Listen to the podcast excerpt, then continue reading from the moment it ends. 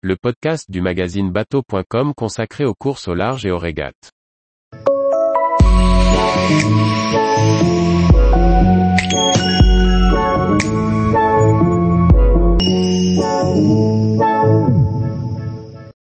Route du Rhum 2022, entre dématage et chavirage, s'y retrouver dans le début de course. Par Chloé Tortera. Parti le mercredi 9 novembre 2022 de Saint-Malo, les 138 navigateurs solitaires de la route du Rhum ont vécu un début de course qui a laissé des traces dans toutes les classes. Voici ce qu'il ne fallait pas louper de ces premiers jours de course. Ces quatre premiers jours de course ont été éprouvants pour les 138 marins de la route du Rhum 2022. Dès la sortie de la Manche, il a fallu choisir entre deux routes, toute la flotte au sud, et Louis Duc sur l'Imoca Five Lantana Environnement au nord, dans le gros temps. Si ce choix pouvait apparaître judicieux, aujourd'hui le skipper pointe à la 28e position. En Imoca, les leaders ont désormais dépassé les Açores.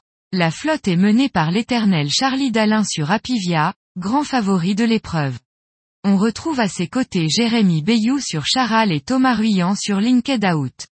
Si ce trio n'est pas inconnu des podiums de course, Paul Meillat sur Biotherm et Kevin Escoffier sur Holcim PRB, ou encore Maxime Sorel sur VNB, Montbana, Mayenne prouve que leurs récents foilers tiennent la route. Plusieurs skippers subissent des avaries et se déroutent pour réparer quand d'autres ont dû abandonner. Damien Seguin sur Apicil est entré en collision avec un cargo, Louis Burton sur Bureau Vallée 3 a dématé pour la seconde fois en course. Le skipper Kojiro Shiraishi est le premier à avoir abandonné après sa collision avec Oliver Air lors du départ. En ultime, la flotte est toujours menée par Charles Caudrelier sur le Maxi Edmond de Rothschild. Il mène de peu, seulement 40 000 d'écart, devant François Gabard sur SVR Lazartigue. Thomas Coville sur Sodebo Ultime ferme le podium à 100 000 derrière, depuis l'avarie de dérive d'Armel Lecléache. Ce dernier a informé la direction de course d'un craquement sur sa dérive sous le fond de coque du bateau le 10 novembre. Obligé de retourner à Lorient pour réparer, il a repris la mer le 12 novembre et pointe en septième position devant Romain Piliard sur Usitegen, by Extia. En Ocean 50, alors qu'il occupait la première position, Thibaut Vauchel Camus sur Solidaire en peloton, Arcep a chaviré le 12 novembre alors qu'il se trouvait à 240 000 des Açores. Il a été secouru et le bateau sécurisé pour un remorquage vers les Açores.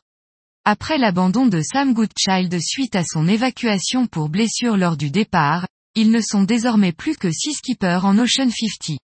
Pour l'instant c'est le jeune Quentin Vlaminck sur Arkema, qui a pris la tête de la flotte, suivi par Erwan Leroux sur Quessio à 60 000 et Sébastien Rogue sur Primonial à 65 000. En classe 40, on ne peut que saluer l'incroyable performance de Johan Richom sur Paprec Arkea.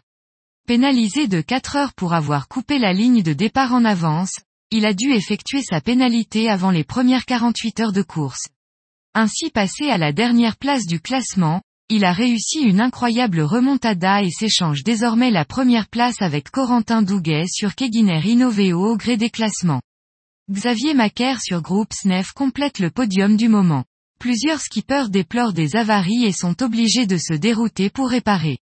D'autres ont eu encore moins de chance à l'image d'Aurélien Ducrot sur Crosscall et d'Amélie Grassi sur la boulangère bio, qui ont dématé et sont donc contraints à l'abandon.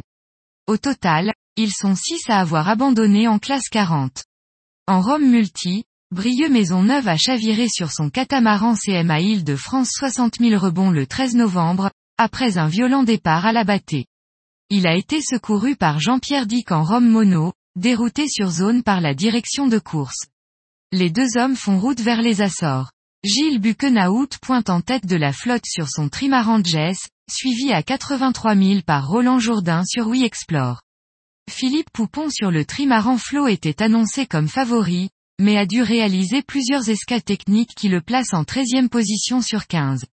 Enfin, en Rome Mono, la flotte est au complet et menée par le favori, Jean-Pierre Dick, sur notre Méditerranée, ville de Nice. On salue la performance de Catherine Chabot sur l'ancien cigare rouge, voilier à bord duquel elle était devenue la première femme à terminer un Vendée Globe en 1990.